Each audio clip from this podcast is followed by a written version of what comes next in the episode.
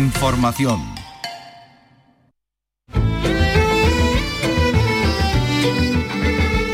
En RAI, Andalucía es cultura. Con Antonio Catón.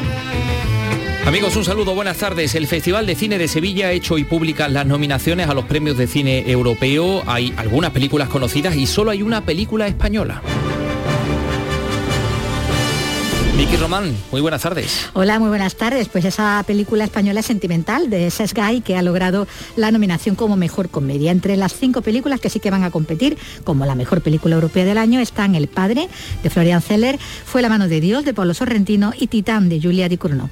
Hoy el festival acoge la presentación de Pico Reja, La verdad que la tierra esconde, que aborda los trabajos de la excavación en esta fosa del cementerio de Sevilla, donde podrían hallarse los restos de más de mil represaliados durante la guerra civil y el franquismo. Carlos López buenas tardes. Buenas tardes. El documental de Remedio Malvarez y Arturo Andújar participado por esta casa muestra los trabajos y descubrimientos que se están llevando a cabo en esta fosa excavada en estos momentos por la sociedad Aranzadi. Y este es el órgano de los venerables de Sevilla que esta noche acompañará así la proyección del clásico de Dreyer Juana de Arco de 1928. Luego lo vamos a contar y más cosas. Hoy el escritor malagueño Antonio Soler ha presentado su nueva novela Sacramento. El autor del Camino de los Ingleses nos cuenta ahora la historia real de la secta creada por el cura Hipólito Lucena en la iglesia de la Merced de Málaga en los años 50 del pasado siglo. Sus beatas adeptas seducidas por el cura se llamaban a sí mismas hipolitinas y participaban en orgías en el templo. Precisamente hoy arranca el certamen de novela histórica de Úbeda, uno de los más prestigiosos del país y se ha inaugurado una maravillosa exposición sobre libros, bueno, los, sobre los soportes del conocimiento. Eh, la que está implicada la doctora Elena Ochoa Foster y más cosas. Se ha presentado Cosmo Poética en Córdoba, que arranca este viernes con Portugal como país invitado y va a venir a Córdoba la galardonada con el Premio Nacional de Poesía Miren Agur Neave, la primera galardonada por su obra en euskera. Se ha presentado en la casa natal de Picasso la exposición de Vilató, el artista sobrino de Picasso, de cuyo nacimiento se cumplen 100 años. Todo esto y, otras cosas en este programa que ahora realiza Eva Nápoles y, y Manuel Hernández creo que también, y que produce Ryan Gosto.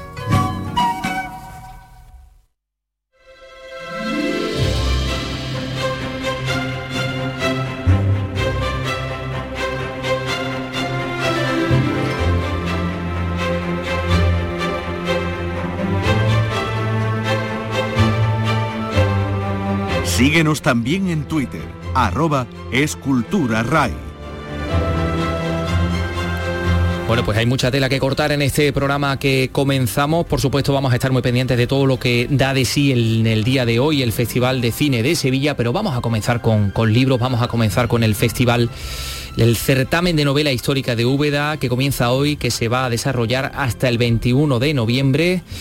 Y bueno, pues el ganador del premio Los Cerros de Úbeda de esta edición ha sido el canario José Zoilo con su novela En el nombre de Dios. Gisbert Haefs va a recibir el premio Ivan Howe y Elene Barges con el encargo del maestro Goya alzado con el décimo premio de novela histórica Ciudad de Úbeda. Pero bueno, además todos estos días Úbeda se va a convertir en una fiesta. Jaén Susana Aguilar.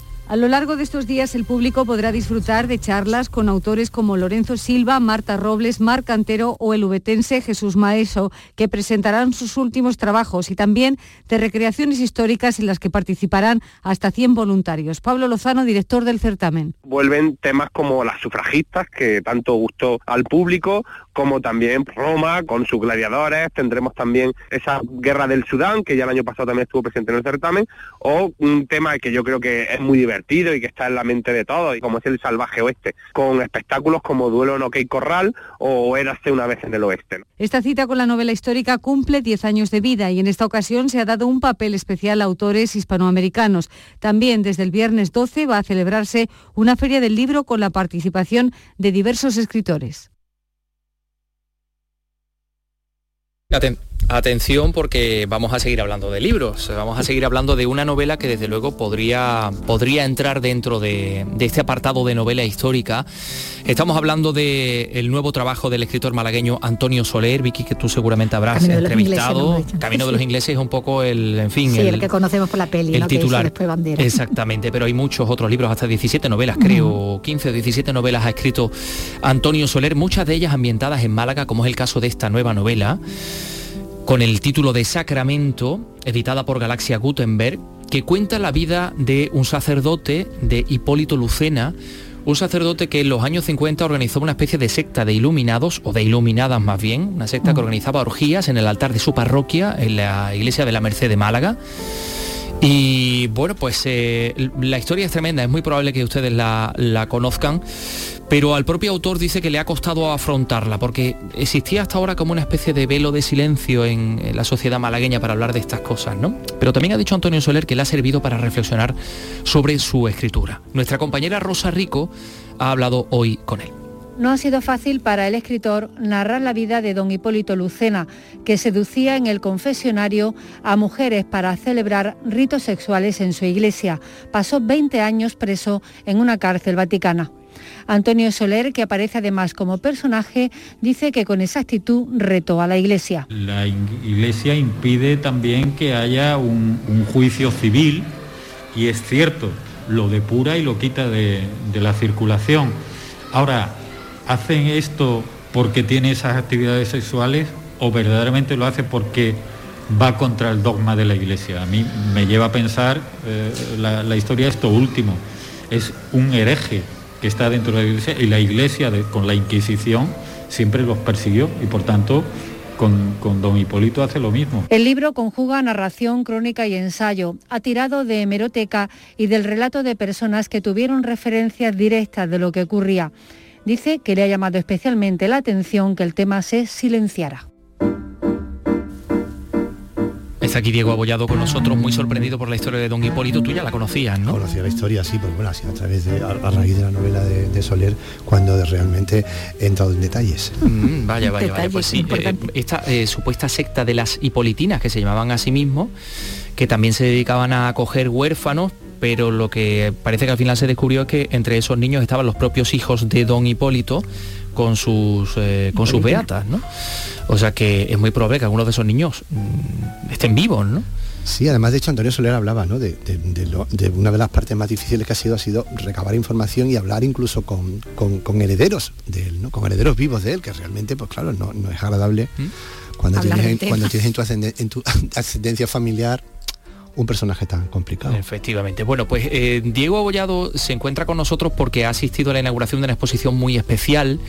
Ustedes recordarán a la doctora Elena Ochoa, la pionera en hacer programa de sexo en televisión. Bueno, pues ella hace 25 años, eh, que por cierto ahora se llama Elena Ochoa Foster, que está casada con el arquitecto Norman Foster, como ustedes, exactamente, Lady Foster. Lady Foster. y bueno, pues ella fundó una editorial especializada en libros de arte que se llama Ivory Press y con este motivo, con este 25 aniversario, se ha organizado una exposición em, no tanto sobre libros, sino como soportes del, eh, sobre soportes del conocimiento. Una exposición que está en el CICUS, exactamente, sede cultural de la Universidad de Sevilla, calle Madre Iniciativa Cultural de, la Universidad de Sevilla. Y sí, tal como tú dices, es, es un poco como cómo la humanidad intenta reflejar y aprender ese conocimiento y proyectarlo para comunicarlo. Entonces, evidentemente, el libro es muy importante, porque es uno de los soportes principales de la cultura occidental para el conocimiento, pero también hay otras cosas. Hay viajes también, porque el viaje es una manera de transmisión y, y una manera de conocimiento. Y, hay, hay, también pintura, hay también algunas obras, te digo que obras realmente impresionantes y obras maestras. ¿eh? Y además está el legado, lo que aporta Elena Ochoa Foster, que es fundamentalmente unas piezas de arte contemporáneo, mm, algunas increíbles. ¿eh? Estoy hablando del Detritus de, Francis Bacon, que es una pieza increíble y que dialoga pacíficamente, armoniosamente con todas las piezas clásicas que hay. Eh, ¿Estamos hablando de una exposición itinerante o creada es profesor para eh, Sevilla? la, fundación, es la, editorial en su aniversario, ha firmado acuerdos con distintas instituciones a lo largo del mundo, la Stanford University en, en Estados Unidos, la British Library, y cada exposición es diferente. Cada exposición también refleja, refleja la, vida y, la forma que tenían a, aprender esa cultura en cada zona. En Sevilla, evidentemente, tiene mucho de nosotros, por eso el nombre de Imago Mundi, que tú sabes que era el libro de cabecera con el que Colón aprende geografía, ¿no? Ahí lo podemos ver, un libro iluminado, con las anotaciones de, de don Cristóbal, en esa lengua que don Cristóbal hablaba, que nunca se sabe si era portugués, era italiano, era español, yo creo que era checo. Y, Sí, bueno, por y- menos. y Probable. bueno, y hay, hay obras y piezas únicas, por ejemplo. Que se proviene ¿eh? del- de, la colombina, ¿no? Es una- uno de Claro, los libros que tenía. Hernando Colón, su hijo, que al final al acabó patrimonio en... nacional, efectivamente, que porque sabes que la colombina pertenece al patrimonio. Y hay, hay piezas, piezas desde el punto de vista bi- bibliográfico magníficas. Está también una de, la- de las mm, pocas Biblias de Gutenberg, tú sabes que hay cinco en el mundo, creo recordar, y en España hay dos, una que pertenece a la Fundación de Alba, la Fundación de la Casa de Alba, y esta otra. Pero hay también, fíjate, hay también algunas, hablaba de pintura y por ejemplo hay un San Isidoro, un San Isidoro pintado por Murillo, que es una de las primeras pinturas de Murillo, y que está colocado en la catedral a una altura más que considerable. Y yo creo que es la primera vez, lo hablábamos, que era la primera vez en la que puedes, Lo mirar, a- defienden, ¿no? puedes mirar a este San Isidoro mm, a, a la altura de los ojos. ¿no? El San Isidoro como también eh, compilador del conocimiento con las etimologías, ¿no? compilador y además puente entre el medievo y la, entre la cultura antigua y después y después el medievo. Pero fíjate que hay una cosa que a mí me gusta mucho de la, de la exposición, aparte de todo lo que estamos hablando, ese- esa relación, ese diálogo con, con la obra contemporánea, que es lo que aporta, como te digo, Elena Ochoa Foster. Hay una cosa que a mí me gusta mucho que también tiene un carácter muy emocional porque hay, hay, hay mucho también de, de- de- de nota autógrafa, ¿no? Hay una carta de Santa Teresa, por ejemplo, hay muchísimos ap- apuntes, apuntes sacados de, de la- de- de- de lo- de los árabes cuando iban transmitiendo el conocimiento griego. Hay una cosa que me gusta mucho, que es un pequeño ladrillo romano donde uno de los albañiles eh, Grabó algo, ¿no? grababa versos de la Neida. Sí, sí. Tú sabes Ajá. que no es que fuera cultísimo el albañil, pero es que la Neida eran como la serie de la- la televisión Eneida, ahora. Los exactamente. romanos hablaban de la Eneida a, a cualquier hora, en cualquier momento, en cualquier tertulia, ¿no? Entonces, por eso te digo que no solamente el libro, hay también otros soportes, ¿no? Y después hay una cosa muy bonita también, que es lo que salvó, o lo que más urgentemente quiso salvar Rafael de Cózar, catedrático de la Universidad de Sevilla, estamos en la Universidad de Sevilla, cuando sufrió aquel terrible incendio en su casa. En el que falleció. En el, que falleció, efectivamente. Y exactamente qué libro era ese que... Bueno, había, había un, era un libro, era un libro, era un incunable de, de- de- principios del 16 y después había cartas y, y material de él que él quiso salvar, ¿no? Entonces, eh, eh, te digo que tiene un recorrido también muy emocional. sí. Hay una cosa que también me ha gustado mucho y sé que os va a gustar mucho a todos y es que hay una carta de Hernán Cortés en la que cuenta que trae unas plumas unas plumas, unas plumas de colores que conservan todo el color, por cierto, amarillos, verdes, rojos. Ese no será el penacho de Moctezuma que está No, en Viena, no, no, ¿no? el No, penacho no. fíjate que está un poco más ajado. Siendo Ah. de quién era, está un poco más ajado. En Viena. Ese- eso además se lo regalaron, se lo regalaron al emperador de Felipe mm, Carlos I, creo que fue, ¿no? O Felipe II se lo regaló a su, a su hermano el emperador y ahí se quedó.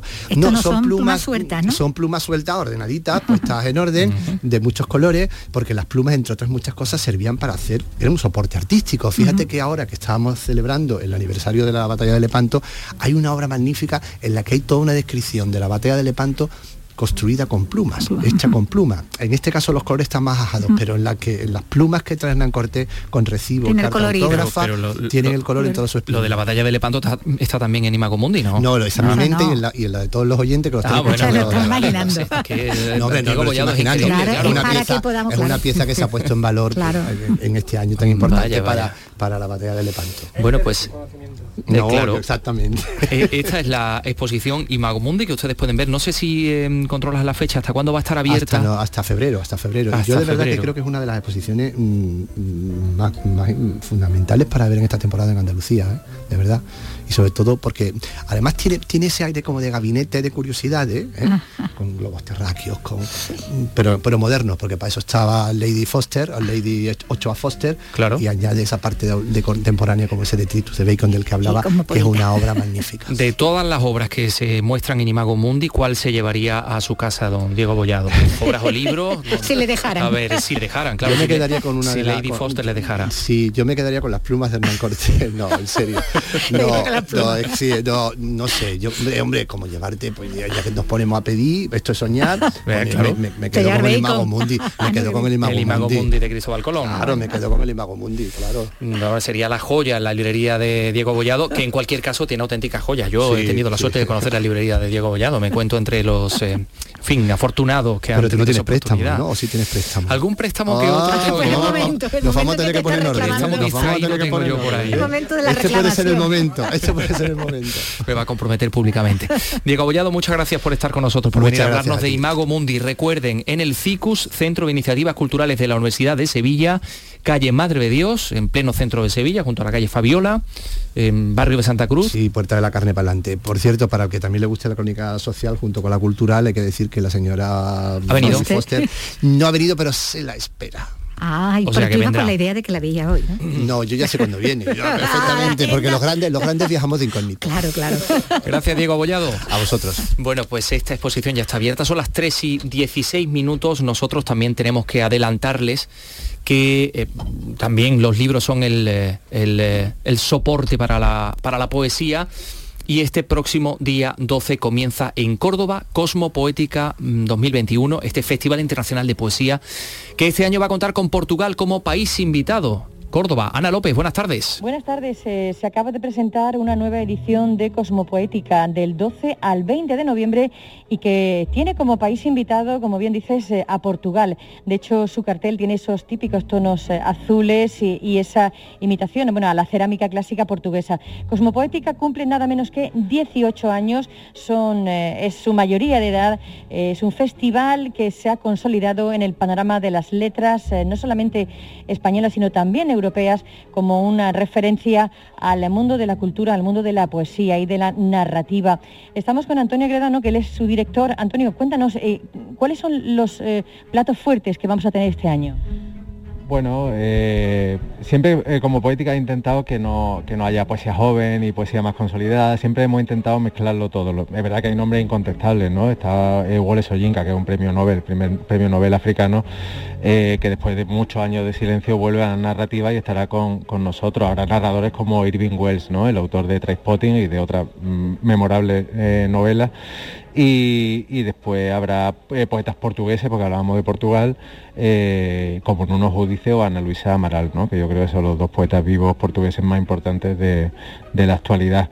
Pero convivirán con, con nuevos discursos y con nuevos eh, posicionamientos poéticos, como Elizabeth Duval, como Abraham Guerrero, y sobre todo presencia cordobesa también, ¿no? Está Federico Abad o, o Juanjo Fernández Palomo.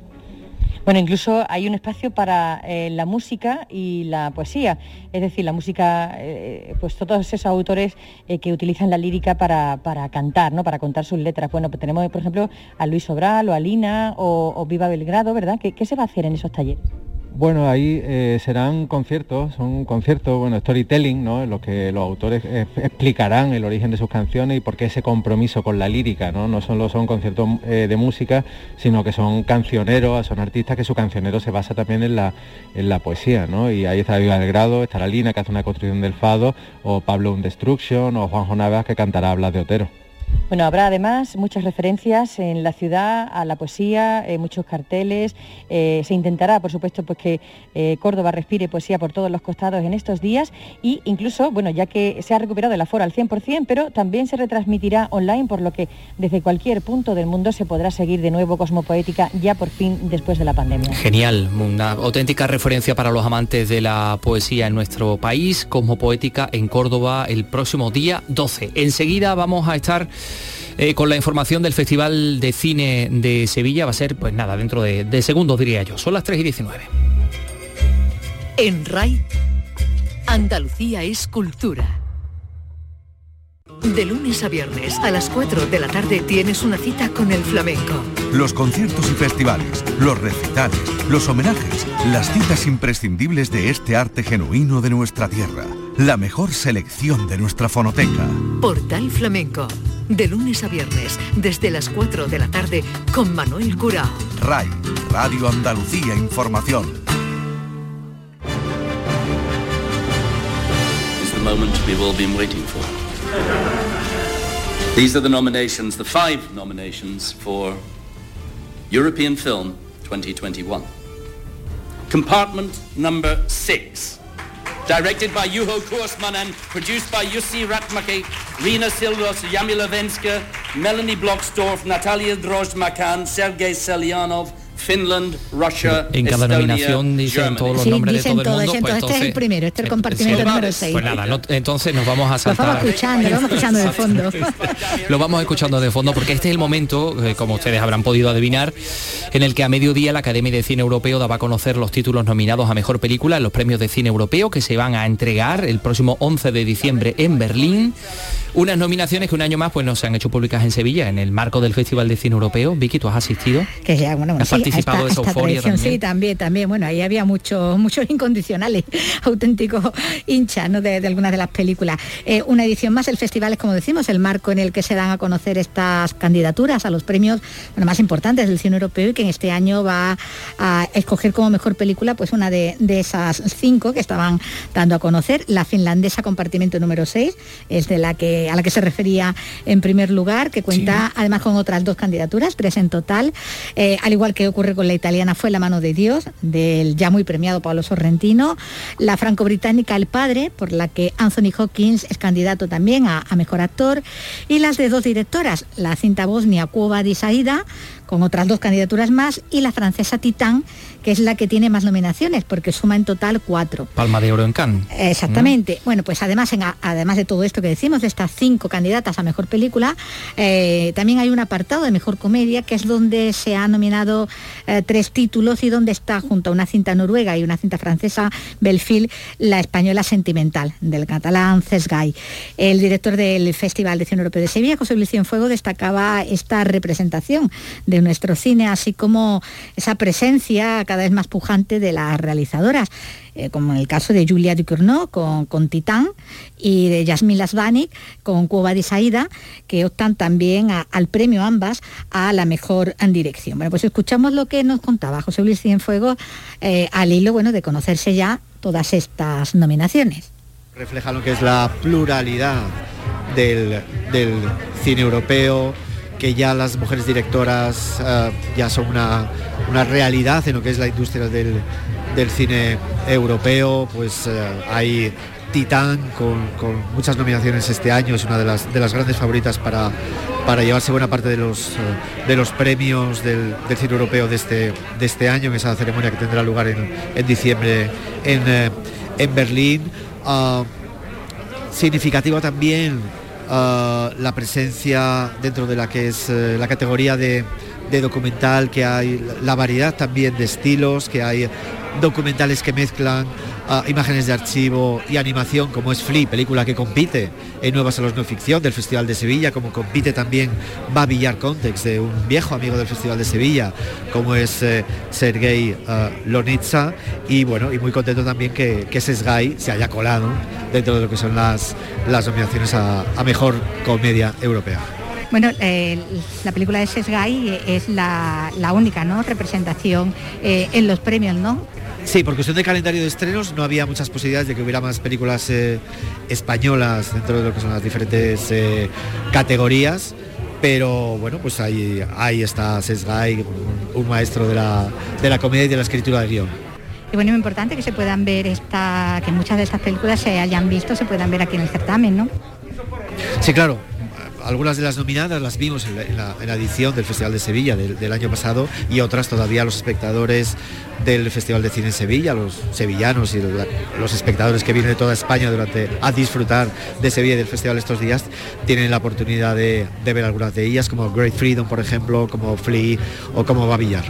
¿Cómo está transcurriendo? ¿Cómo se está desarrollando el, el festival? ¿Está yendo la gente a ver la, la película? Sí, estamos viviendo un festival pues eh, de una manera muy, muy intensa, se vive un clima muy especial en las, en las salas. eh, eh, el público está disfrutando, mucho público, mucho público en los, en los estrenos, están disfrutando, están viviendo de nuevo lo que es, la- eh, lo que es el, el cine en una sala con una buena proyección, con los directores presentando las películas, ah, coloquios, encuentros y mucho, y mucho, y mucho trabajo. La industria está en Sevilla, nos quedan todavía cuatro días de mucho trabajo y mañana desembarcan en, Sevilla eh, más de 100 exhibidores, distribuidores y programadores al primer mercado de cine independiente. Mm, Bueno, ahí está Eso haciendo es balance, está avanzando también, ¿no? Lo que hay previsto. Hoy, como decimos, el protagonismo lo tiene, ha tenido esas candidaturas, en la, la lectura de, la- de las candidaturas, donde destacamos también que como mejor actor, eh, ya decíamos que está el veterano Anthony Hopkins, compitiendo con el padre frente al francés Vincent Lindon por Titán, y los Que protagonistas... fue el marido de Carolina de Mónaco. De Mónaco, sí, te ha cortado, ¿no? Sí, sí, sí. y los y los protagonistas de compartimento número 6 de, de Mauritanian y de Grid Freedom. Y como mejor actriz está Carey Mulligan por una joven prometedora junto a las protagonistas de Titán, de compartimento número 6, de Cuba de Saida y de La peor persona del mundo. Bueno, pues hoy el Festival de Cine Europeo mm, va a dar mucho de sí, hay un montón de actividades en esta jornada. Nosotros les vamos a destacar dos de ellas, al margen de las nominaciones. Por un lado, el Teatro Lope de Vega coge esta tarde el estreno de la película documental Pico Reja, La verdad que la tierra esconde, de Remedios Malvarez y Arturo Andújar, dentro del, del marco, como decimos, del festival, que es una cinta de más Carlos participada por esta casa. ¿Tú has podido hablar con, con los eh, responsables de... He podido de hablar con, lo- con- con ambos directores, con Arturo Andújar y con Remedios Malvarez, sobre estrenos, sobre la peli y sobre el dolor que, que trasciende generación tras generación. Lo escuchamos. Pues la verdad es que hay muchísima expectación ante el estreno esta tarde del documental sobre Pico Rejas, participado por esta casa, por Canal Sur. Me encuentro con los directores y con los codirectores y coproductores y con todo, prácticamente, con Remedio Malvarez y con Arturo Andújar. Hola, buenas tardes. Hola, buenas tardes, ¿qué tal? ¿Qué tal? Buenas tardes. Había ganas ya, ¿no?, de estrenar el, el docu, ¿no? Bueno, en un proceso de creación y de rodaje tan largo como son los documentales y este después de dos años, la verdad es que sí, había ganas. ¿Y qué respuesta esperáis de- del público, Arturo? Bueno, la verdad es que hasta ahora la acogida y la expectación que se ha creado ha sido tremenda, ¿no? Eh, nosotros simplemente lo que esperamos de esta película es que sirva para reflexionar un poco, ¿no? Sobre todo lo que ha ocurrido en, en- en estos años, ¿no? Atrás. Y, y poco más, simplemente pues que la gente la vea y pueda eso, pues, tener un poco de, de una visión también un poco diferente de, de historias que hasta ahora igual muchos no conocíamos, ¿no? Porque estamos hablando probablemente de la que sea la fosa común eh, más grande de Europa. Por las dimensiones eh, y por el número de víctimas que allí se supone que se alojan, es, puede ser una de las más grandes de Europa. La segunda, casi seguro. ¿Qué va a descubrir el espectador eh, cuando vea Pico Reja, cuando vea este documental? Bueno, pues creo que sobre todo aquí en Sevilla eh, y en esta zona de Andalucía, eh, creo que al igual que nosotros nos hemos sorprendido con algunas de las historias que nos han contado y con algunos datos que, que hemos conocido, creo que el espectador también se va a sorprender de cosas que han pasado en nuestras ciudades, de cosas que han pasado en, en Andalucía que, que muchos, yo digo que no, que no sabíamos, ¿no? No, no lo vamos a desvelar para que para mantener un poco la expectación en ese sentido, pero, pero sí que es verdad que yo creo que eh, esta película va a descubrir, nos va a, mostrar cosas que nos van a sorprender. Hablamos el otro día, Remedio, me comentabas una cuestión que en, en la que yo personalmente, por ejemplo, no, no había caído nunca, ¿no? Que es el dolor transgeneracional, ¿no? Ese dolor heredado, ¿no? Sí, es cierto que, que las víctimas o los familiares, eh, nosotros hemos podido percibir ese dolor heredado, ¿no? que viene de generación tras generación, ese miedo heredado también. Ten en cuenta que nuestra sociedad tiene una cultura mortuoria muy concreta, que es la de eh, enterrar a sus víctimas y velar su recuerdo y pasar ese duelo. Estas generaciones no pudieron pasar ese duelo, estas generaciones se, vieron silenciadas y se vieron reprimidas y ese miedo se heredó y ese dolor se heredó generación tras generación. Entonces esa ausencia no ha podido curar esa herida y por eso cuando nosotros decimos que abrir la fosa no es abrir una herida, sino cerrar esa herida que ya existía previamente. Es decir, que si no se abre la fosa, si no se desvela toda eh, esa realidad oculta que hay ahí, eh, eh, esta herida se va, se va a mantener, va a mantenerse abierta. ¿no? Pues sí, supongo que sí, supongo que para cualquier persona eh, el no poder rendir culto a, su- a sus muertos, ¿no? Pues el no poder enterrarlo en base a su cultura, a sus creencias, a su religión o, no- o- o, en fin, a, o a su forma de entender la muerte, que seguro que no es esta, eh, creo que es algo doloroso que, que como dice Reme, va a pasar de generación a generación, ¿no? Porque al final es una herida que, que va a estar ahí para siempre, ¿no? Supongo que la producción a mí tiene que ser delicados, ¿no? Por decirlo de alguna manera, ¿no? Hombre, es un tema muy sensible. Hay que trabajar mucho la sensibilidad con las personas. Estamos hablando del dolor ajeno. Lo que en ningún momento hemos querido aprovecharnos de ese dolor ajeno. Hemos tratado el tema con toda la sensibilidad y el respeto que merece. Las historias que nos han contado y nos ha transmitido las hemos dejado tal como son. Nosotros decimos que hemos hecho una película muy fiel a la verdad, a la verdad de, esos hechos que, estaban ocultados, sepultados, que, quedaron al olvido. Y no hemos querido utilizar el dolor ajeno, como te decía antes. Y se ha tratado con muchísima sensibilidad, con la misma sensibilidad además que el, equipo que trabaja en Pico Reja está exhumando esos restos, que a nosotros nos ha sorprendido la delicadeza y la exquisitez con la que se trata a, esos seres que están allí. ¿no? Entonces hemos querido trabajar desde ese respeto siempre a las víctimas y a los represaliados. Hablamos de respeto, hablamos de sensibilidad, también la sensibilidad que destila la banda sonora en la que Rocío Márquez también aporta la, canción original. Sí, la verdad es que bueno, ha sido un regalo, ¿no? El que el que nos han dado tanto Rocío como Antonio Manuel eh, en la composición de esta canción original, que mm, teníamos muchas expectativas puestas en ella por, por resumir de alguna manera, de una manera artística también, ¿no? Todo, todo lo que conlleva esta película y lo han hecho de una bueno lo han hecho de una manera excepcional creo que ha sido maravilloso creo que es uno de los bueno puntos fuertes también ¿no? que tiene esta película tanto la canción original de Rocío y Antonio Manuel como, como la banda sonora en general de la película que que tiene un tono también bastante original, está, está creada con prácticamente toda la instrumentalización con, con un instrumento de percusión, y mm, a cargo de Javier Prieto. Y bueno, eh, creo que a mí personalmente es un, es un factor, es una de las mm, claves de la película que, que, más me, me, han gustado ¿no? dentro de la producción y que creo que, que, va a emocionar también mucho ¿no? al público. Javier Prieto, que, además de músico, lo fabrica, el luthier también de, este instrumento. Eh, supongo que, que, a la premiera acudirán personas que han participado ¿no? en este documental. Sí, en la premiera estaremos todo el equipo técnico y artístico, incluido Rocío y Antonio Manuel.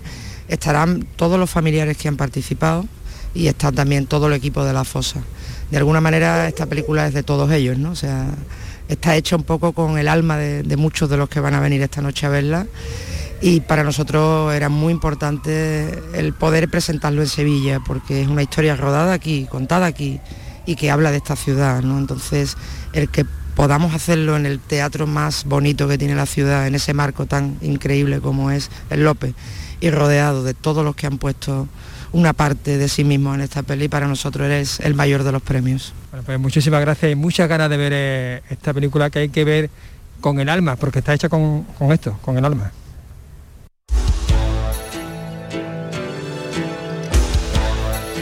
Bueno, pues se va a proyectar, eh, Carlos, esta tarde en el Teatro López de Vega, este mm, documental que nos va a ayudar a, conocer una, verdad. Hay otra actividad de la que queremos hablarles, otra actividad del Festival de Cine Europeo de Sevilla, que es la proyección de un clásico de, los años 20, Juana de Arco, la pasión de Juana de Arco, mm, pero además se va a proyectar de una forma muy especial, acompañado de música de música de órgano, bueno, no, se pierda lo que le vamos a contar, pero al hilo de esto de, los de, los documentales que nos, que nos, sirven para ser conscientes de, la, de otras realidades, Carlos, mira, El Árbol de la Vida es el nombre del documental que se va a rodar gracias a un convenio que se ha firmado hoy entre un puerto de Huelva y una asociación, que es una asociación eh, sobre una enfermedad llamada enfermedad de Andrade, una enfermedad rara. Ah, hmm. Desconocida.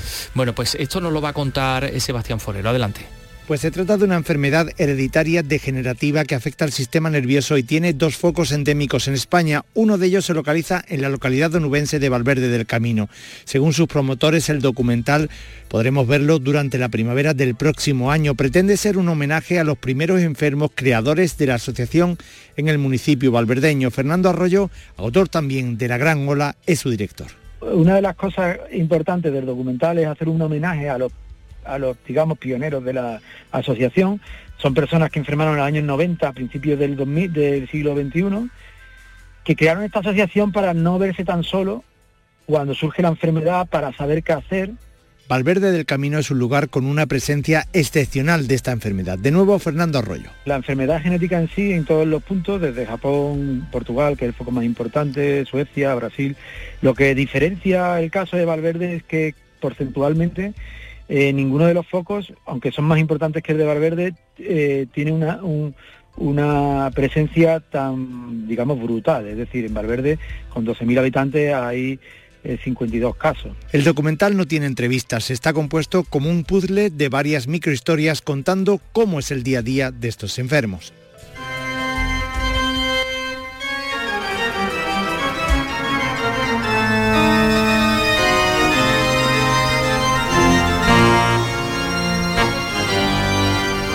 Es el órgano de la capilla del Hospital de los Venerables que acoge a partir de las 8 de la tarde la proyección del clásico de 1928, La Pasión de Juana de Arco, del director danés Carl Theodor Dreyer, una proyección que se va a acompañar con esta música en directo del órgano del templo, que música que Carlos López ha podido grabar in situ.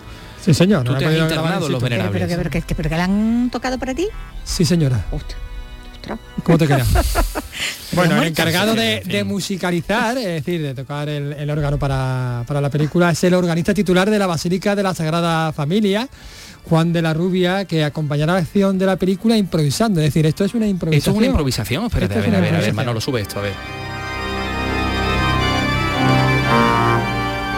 Sabiendo las imágenes. Él mira las imágenes, ¿vale? Tiene, una pantallita donde está viendo las imágenes y eh, él dice que, su partitura son las imágenes, esa es la película, ¿no? Qué cosa más bonita, Y sobre eso improvisa. Esto sí que es una banda sonora. Ah, absolutamente, absolutamente. Bueno, pues he podido hablar con él, con Juan, y también con la organizadora y coordinadora de esta actividad, Susana Lastra, que también es organista. Y si queréis, pues lo escuchamos. Hombre, claro que sí.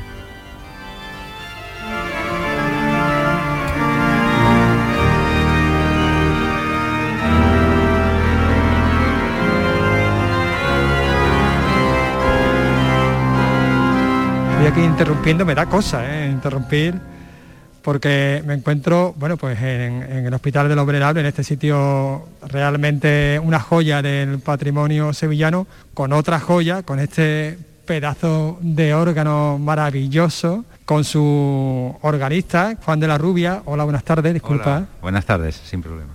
Y con Susana Lastra, que es la coordinadora de esta actividad tan interesante de la que vamos a hablar ahora. Hola Susana, buenas tardes. Hola, buenas tardes. Sí, porque vamos a tener la oportunidad esta tarde de ver en directo por primera vez en España, yo creo que probablemente en el mundo, pues esta obra de Dreyer, eh, Juana de Arco, completamente restaurada con la música de este órgano excepcional. Algo así, ¿no? Bueno, en, el mundo no sé yo, pero vamos, lo que sí es verdad es que es la primera vez que un festival de cine de categoría, como es el Festival de Sevilla, eh, programa un concierto eh, con una proyección de una película restaurada con criterios de selección de película de un festival y con un músico improvisando en uno de los mejores órganos de Andalucía, como es este órgano. Bueno, sí, porque es la primera vez que se proyecta aquí esta peli, así que en, el mundo, en el mundo también, en el mundo también porque se ha decidido esta, esta película? Bueno, es una película que es un gran clásico ¿eh? del cine francés y tiene, eh, se da además aquí en Los Venerables, eh, que es, un, es una iglesia, un lugar religioso, aunque en ese momento se haga para otro tipo de actividad. Entonces, tanto por temática por, como por calidad, nos parecía excepcional y además en tanto que es un órgano, el órgano de los venerables, que este año cumple 30 años, y de vida, y es un órgano que aunque se utiliza mucho para el repertorio barroco, es muy versátil. Así que la combinación de un gran clásico con otro gran clásico, que aunque tenga 30 años ya es un gran clásico en el mundo del, órgano, y en las manos de un artista como es Juan de la Rubia, creo que es la combinación perfecta. Bueno, pues ya que, habla, que ha mencionado al artista, vamos a hablar con el artista, con Juan de la Rubia. Juan, eh, lo primero que me ha llamado la atención es que es muy moderno, suena muy moderno. Es que muchas veces, fíjate, en, conciertos que he estado tocando recientemente, muchas veces gente de fuera del mundo del órgano se ha dirigido a mí y en ocasiones me han dicho, vamos a ver, es que esto que tú estás tocando, que tiene siglos y siglos de historia, es lo que buscan muchos músicos modernos o contemporáneos de hoy en día con sintetizadores. Y al final en este órgano tienes absolutamente todos los sonidos posibles que, una persona que, adicta al timbre, digamos, a la búsqueda de nuevos timbres pueda, pueda necesitar y además de manera acústica, es decir, no a través de un altavoz, sino a través de los tubos que suenan realmente. Sí, a mí me recuerda, pero no sé, a la, IDM, ¿no? A la electrónica esta densa de, Burial, por ejemplo. Eh, es, un, es un sonido muy actual pero además con toda una tradición de siglos y siglos de historia. Entonces yo creo que es algo que puede llamar mucho la atención y especialmente la combinación del órgano en, este, en esta capilla, en esta iglesia del Hospital de los Venerables, con su acústica peculiar y además en combinación con la película, creo que es algo que para los sentidos es muy excitante es una combinación realmente explosiva. También he tenido oportunidad de, cotillear desde abajo, porque ahora estamos justo arriba, estamos donde, está el, sienta el organista, y, la verdad que era sobrecogedor. Sí, eh, es que es para verlo y estar aquí. La capilla ya de por sí tiene, es, única, ¿no? La belleza de estos frescos de Valdés Leal y de su hijo. El entorno, la acústica a la cual se refiere Juan, que es mm, casi perfecta. Eh, y este ambiente con este que va a estar en oscuridad esta noche. Oh, Solo el organista va a estar improvisando sobre esas ideas. Él va a tener una una cámara que va a proyectar, eh, quiero decir, una imagen en el atril donde está tocando. Eh, que va paralela a lo que se está proyectando grande para los espectadores. Entonces, él va a ir recreando esas imágenes con motivos e ideas, tanto del transcurso de la película como de eh, motivos musicales, para ir llenando de algo que tiene ya una, una larga tradición en el mundo. Bueno, al principio el cine era mudo, evidentemente, pero es el entorno y es el instrumento que le va a dar un juego porque tiene una gran paleta de sonidos. Y entonces va a colorear todo el tiempo.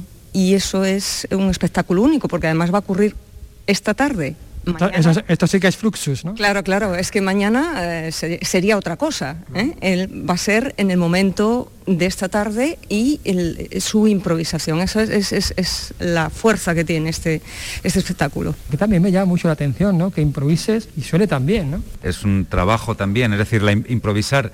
En la música generalmente asociamos la improvisación a la música de jazz, por ejemplo, pero en la música clásica ha habido una gran tradición todos los grandes compositores, Mozart, Beethoven, Bach, eran grandes improvisadores también. Eso quiere decir que, no había una diferencia entre la composición y la improvisación, o que la única diferencia que había era que la composición se quedaba en un papel escrita, quizá era un poco más reflexiva, quizá bueno, podía ser un poquito más perfecta, pero la improvisación en cualquier caso es más espontánea, es más fresca y sobre todo para esta cuestión de las películas se puede adaptar, es decir, mi partitura es la película y al tener yo la pantalla eh, perfectamente sincronizada con lo que ve el público abajo en la gran pantalla, es, eh, bueno, la idea es no solo poner un hilo musical, sino crear una serie de leitmotivs, es decir, de temas recurrentes para cada uno de los personajes, que el público, que el público, la música le ayude a reforzar toda la expresividad de la película. En este lugar, este marco incomparable, que, es una frase muy manida, pero que es que es así, es, es, una joya que a su vez tiene otra joya que es este órgano y que a su vez proyecta otra joya. Sí, eh, bueno, eh, Juan de la Rubia estuvo aquí hace 20 años como intérprete, era un joven valor entonces, ¿eh? y ahora viene como un organista ya consumado, con una trayectoria maravillosa. Yo creo que a mí especialmente me hace ilusión que él vuelva a hacer eh, vuelva aquí de nuevo a tocar, pero con esta idea que es diferente, ¿eh? porque no, en, España no hay una larga tradición de improvisación, así como en Francia, Alemania. En España no. Él trabaja esto porque es profesor de improvisación. Entonces, eh, me gusta esta idea de revitalizar este órgano que ahora cumple 30 años em, y que la gente entienda que no es un instrumento sin más antiguo, no, es un instrumento que está al día que puede aportar eh, aspectos que para mucha gente pueden ser muy novedosos y pueden entusiasmarse como nosotros, que somos organistas, estamos entusiasmados con el instrumento. Yo también estoy entusiasmado, no soy organista, soy periodista y te puedo asegurar que suena muy contemporáneo Por otra parte, eh, Juan, eh, no es tu primera película, eh, también has, sonorizado otras, pues La maravillosa metrópoli de, de Krishnán, Mornau también, ¿no? Nosferatu y Fausto, ¿no? También. correcto. Y alguna más, y alguna más. Fíjate que ahora que Susana decía esto de hace 20 años, yo hace 20 años llegué aquí con, unos, con los nervios a flor de piel, es decir, uno de mis primeros conciertos fuera de mi entorno, digamos, en Valencia, de donde yo vengo, eh, con un repertorio canónico también, dentro de un concierto serio, entendiendo por concierto serio, bueno, pues un, concierto, pues eso, con un repertorio. Y, la verdad es que estoy muy contento de, volver precisamente, como decía Susana, con este proyecto de alguna manera novedoso, ¿no? Es decir, durante estos 20 años, pues de alguna manera eh, he hecho toda una serie de proyectos eh, alternativos, como por ejemplo, pues eh, acompañar este tipo de películas o colaboraciones con músicos de jazz y creo que eso eh, a mí me ha enriquecido también como, como persona y como músico. Eh, aparte del repertorio canónico y de la cuestión técnica, interpretativa, etcétera, ser capaz también de desarrollar con un instrumento tan tradicional proyectos más contemporáneos también. Y creo que un balance y un equilibrio entre estas dos cosas a mí me da, me da vida. Pues eso vamos a tener oportunidad de, disfrutarlo esta tarde, a partir de las 8, si no me equivoco. Sí, a partir de las 8. Y también quería eh, aprovechar la oportunidad para agradecer a la Fundación Focus, ¿eh? en el Hospital de los Venerables, que ha acogido esta idea con entusiasmo y a José Luis Cienfuegos y al Festival de Sevilla por hacerse eco también y apostar por este proyecto tan novedoso y tan, eh, yo creo que espectacular. Y a vosotros por la idea y por la ejecución. Y yo te pediría que nos echase un cantecito. Muy bien.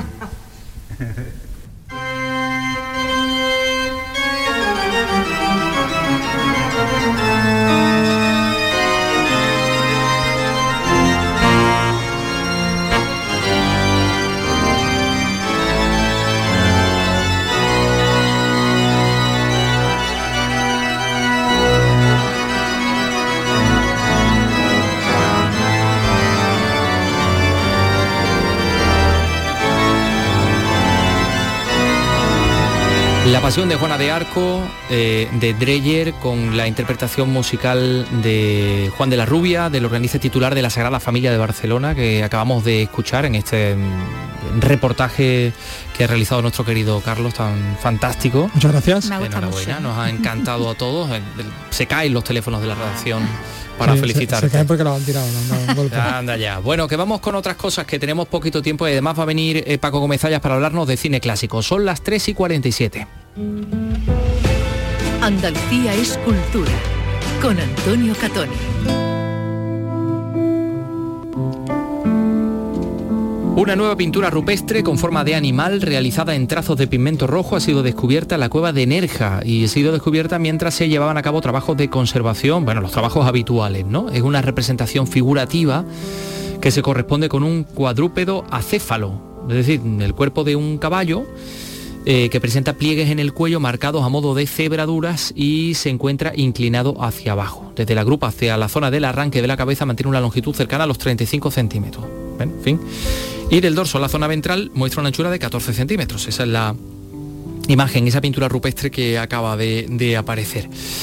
Em, de la el arte inicial de, nuestro, de nuestros antepasados al arte de Carmen Lafont tras la despedida del artista Fallecido este pasado fin de semana, hoy conocemos que los coleccionistas Elga de Alvear y Mario Los Santos han comprado por 150.000 euros los ocho bajorrelieves de la serie La Sal. Recordarán ustedes que algunos de estos cuadros de la serie podíamos verlos en el semestre Lafón, en el CAC, en el Centro Andaluz de Arte Contemporáneo.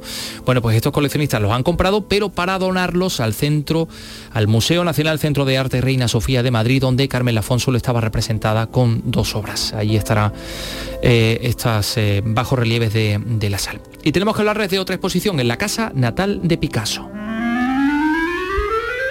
Desde hoy acoge esta muestra que se llama Vilató 100 obras para un centenario que bueno pues eh, da cuenta de la creación artística del estilo personal de Javier Vilató. ¿Y quién era Javier Vilató? El sobrino de Picasso, eh, el hijo de su hermana Lola, que además logró hacerse con un nombre propio en el panorama artístico nacional e internacional y que fue el propio Pablo Ruiz Picasso el que lo inició en, en el arte. ¿no? María Bañez nos lo cuenta. Adelante María. Vilató, 100 obras para un centenario. Es un homenaje al sobrino de Picasso, Javier Vilató, en el centenario de su nacimiento. Desde los 12 años pintó con especial intensidad tras la visita de Picasso a Barcelona. Fue él quien lo introdujo en los círculos artísticos de París. Allí desarrolló una carrera artística de proyección internacional que ahora llega a Málaga. José María Luna es el director de la Casa Natal. Había que hacer esta exposición aquí, en, la Casa Natal, como digo, porque, eh, cierto, Javier es sobrino de Picasso, eso no lo podemos evitar ni ocultar, pero aquí está también porque es un artista impresionante. La familia de Vilato ha visitado hoy la exposición, en su mayoría lienzos, y ha recordado la relación de su obra con Málaga y Andalucía. Xavier Vilato es hijo del artista y comisario de la muestra. Yo creo que esto va a permitir a los malagueños descubrir un gran artista que se sentía muy, muy andaluz eh, y muy de muchas cosas, pero muy andaluz, y que encontró aquí un, alma que había perdido con su abuela, porque no hay que olvidar nunca que Javier fue criado por, la, madre de Pablo en gran parte porque vivía con ellos y entonces muchas cosas de lo que sabía venía de estos genes andaluces. Entonces es, una cosa al final muy lógico muy lógica que vuelva Javier aquí y que para los malagueños tengan aquí una exposición que les permita entender quién fue. La muestra es el plato fuerte de la celebración del Octubre Picasiano que conmemora en Málaga el 140 aniversario del nacimiento del pintor Pablo Ruiz Picasso. Gracias María. Y en Sevilla el Festival Internacional de Danza Contemporánea ha anunciado hoy que cierra definitivamente después de 26 ediciones y ha dicho que es por falta de apoyo institucional que le ha llevado a tomar esta decisión. Bueno, le hemos preguntado a Antonio Muñoz, al delegado de Cultura del Ayuntamiento de Sevilla, nos ha dicho esto. El mes de danza, que era una cita obligada en el panorama de la agenda cultural de la ciudad, eh, ha dejado de celebrarse por iniciativa de los propios promotores. En este caso, eh, renunciaron a una subvención nominativa que había en el presupuesto y, en fin, por decisiones internas, pues eh, optaron por no seguir celebrando. No obstante, la ciudad no está ah, sin programación vinculada a la danza. Los teatros López de Vega o Maestranza. Pero dice Antonio Muñoz que va a seguir. que va a haber Va a haber danza. Bueno, pues nos vamos que tenemos, eh, nos vamos, no, nos quedamos con Paco Gómez porque tenemos cine clásico. Esta noche volvemos a disfrutar del cine clásico. Eh, con escrito en el cielo. Sí, sí, la película que viene a comentarnos Paco Gómez es precisamente esa, la de Escrito en el cielo. Sí, está por aquí. Me parece que... Aquí, la, aquí la tengo yo. se la voy a poner a mi, a mi querido compañero Ray porque eh, no soy capaz de, subir este esta información. Cine clásico. Y es que era un desastre 9 del 11, es decir, el día de hoy. Ahí está. Nos vamos con esta película, Escrito en el cielo.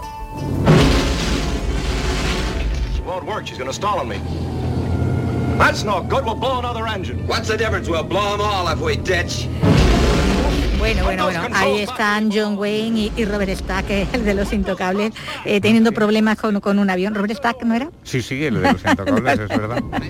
que digo que están teniendo problemas ahí a bordo de, de un avión en esta, en esta película escrito en, el, cielo. Escrito en el cielo fue el título español, eh, que realmente lo tenía mucho que ver con, el título original. Esto entra dentro de la inventiva que, tienen algunas personas cuando ponen títulos en otros países que no sea el, país de origen. Y, además es que había muchos escritos, eh, escrito bajo el sol, que fue una película, escrito en el viento, escrito sobre el viento, en fin, eh, había muchas. como yo que me lío, vamos, que no estaba seguro. Este es escrito en el cielo. y es una película que anticipa lo que va a ser el cine de catástrofes, particularmente de catástrofes aéreas. aeropuertos, ¿no? exactamente. Sí, es que se parece mucho. Lo que, lo que no sé es que lo que ocurrió en casi 15 años que van desde que se hace esta película hasta que se hace aeropuerto.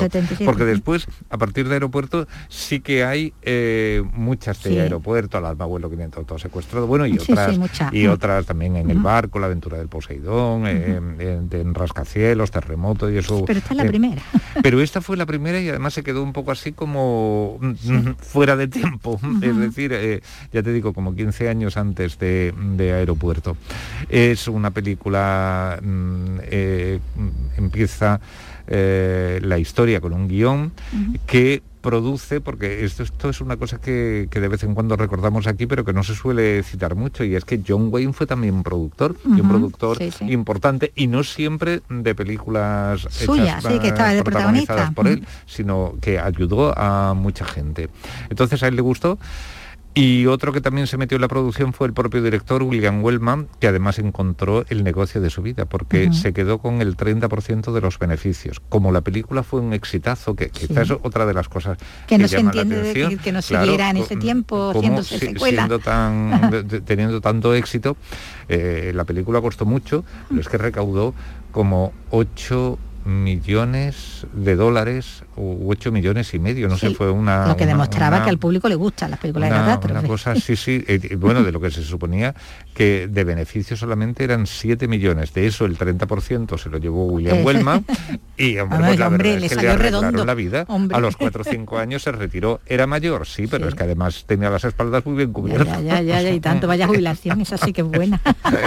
la de Wellman, ¿no?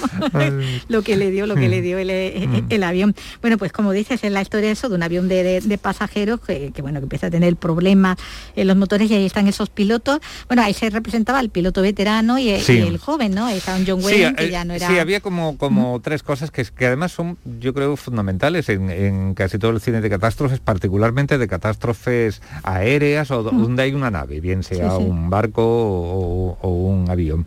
Eh, eh, primero fallos técnicos, que aquí lo- los hay también. Luego está la pericia, la impericia o una serie de traumas y de problemas psicológicos que pueden tener los que están, la, tripulación, los que están al frente, que en este caso concreto hay uno, el personaje de Robert Stack, que está realmente eh, muy traumatizado, por lo menos eh, tiene un- mm, pendiente una serie de cosas que, que verdaderamente eh, tiene miedo a volar y no parece que sea la persona idónea para confiarle en él los mandos y de- menos cuando la cosa de- está del avión. tan apurada, ¿no? Y lo curioso del caso es que eh, el personaje que hace John Wayne después se va descubriendo que, en fin, a él también le habían pasado cosas tan duras o peor que, que la- las que le Las habían al ocurrido al personaje de. Stack. Lo que ocurre es que, bueno, no todo el mundo encaja las cosas de la misma manera y John Wayne ya se sabe que le Hombre, encajaba John las Wayne, cosas. hombre, que- hombre, que, por bueno, favor. en fin. Eh, Y luego está la, la tercera pata de todas estas películas, que también está aquí en la película esta de Wellman, que es la- las historias cru- Cruzadas cruzadas, de los que pasajeros, algunas ¿no? mm, eh, afectan también a miembros de la tripulación, pero en fin, historias sentimentales, problemas de infidelidad conyugal, eh, bueno, eh, problemas de dinero, etcétera, etcétera, etcétera. Hay mm, bastantes cosas. sí, ahí está Claire Trevor también, Lauren Sí, lo, lo de Trevor es especialmente emotivo porque, claro, Claire Trevor y John Wayne habían interpretado La Diligencia a finales de los años 30 y, y, bueno, y había sido la película que elevó, si no a, a protagonista, porque yo creo que John Wayne ya había hecho algún papel protagónico, pero, mm, pero por lo menos eh, a, a cine de primera división. Porque John Wayne hizo mucho cine, pero no todo el cine era de No. primera división. Y 15 años después, pues se encuentran en esta película Ajá. Trevor y, y John Wayne. John Wayne, Sí. la chica de la, de la diligencia, ¿no? con, con Ringo Kid, ¿no? Sí, sí. Convertido en, en piloto. Bueno, pues esta es una, una película bueno, que tiene Mm. acción, ¿no? Que tiene esa emoción, ¿no? Que, que, que tienen este tipo Tiene, de tiene una banda sonora espléndida de- de Tionkin, ¿no? De Tionkin que le recibió el Oscar. Trevor, mm, Claire Trevor, lo que tuvo fue el Globo de Oro a la mejor actriz de reparto. Estuvo nominada a- al Oscar, pero no, no lo consiguió. El Globo de Oro sí. Eh, Trevor había conseguido el Oscar a la mejor actriz de reparto por Cayo Largo, de John Huston. Y bueno, es una actriz muy a tener en cuenta, a pesar de que no haga, no, no sea la protagonista de todas las películas en las que Sí, interviene. hay- tiene algunos secundarios, además en comedia, que está Sí. estupenda. también Sí, sí, Claire sí, Trevor, es sí, que, que brillaba ahí también. Bueno, pues tenemos... Esta- sí. di- dime, sí, No, no, no. eh, me ibas a decir más nombres del reparto, muchos, muchos. Y una pena, el que no pudo estar fue Spencer Tracy. Ah, que iban Bueno, el que no pudo estar, el que no quiso estar, según Ah. otros, porque parece ser que, bueno, aparte de los problemas, digamos, ideológicos que tenían entre él y Ah, John, sí, Wayne, John Wayne, que porque representan Wayne realmente dos visiones de, de lo que tenía que ser eh, la política en Estados Unidos y en el mundo Sí. en general. Aparte de, de esas dos cosas, en aquellos momentos en que había, en fin, la Guerra Fría estaba en todo su auge y la, caza, de la brujas, caza de brujas, y, en claro. fin, ahí tenían unas visiones muy diferentes. Pero luego también es que se, eh, Wellman era un magnífico director, pero tenía fama de ser muy duro. Muy duro, muy duro. Y, Tracy dijo que no tenía ganas de meterse en originales. No, ganas de aguantar por un lado a John Wayne y por otro lado otro a al director, ah, vamos, ah, vamos. y parece ser que fue esa la decisión. Y bueno, y además que, que, tenía muchas posibilidades de hacer cosas, cosas buenas y bueno, en fin. Me prefirió declinar, ¿no? Tenía otras películas. la participación. Bueno, pues la vemos con, con, John Wayne y con, con Robert está como protagonistas. Esta, esta película escrito eh, en el cielo, que esta noche se proyecta en nuestra tele. Bueno, pues ya Paco, hasta la semana que viene, ¿no? Será un placer, cuando tú quieras. Gracias Paco, gracias Vicky. Poco antes de las 11 de la noche, Andalucía Televisión. Gracias Carlos López. Hasta mañana. Y ha estado Manolo Hernández y Ray Angosto eh, a los mandos y en la realización respectivamente. Adiós. Hasta luego.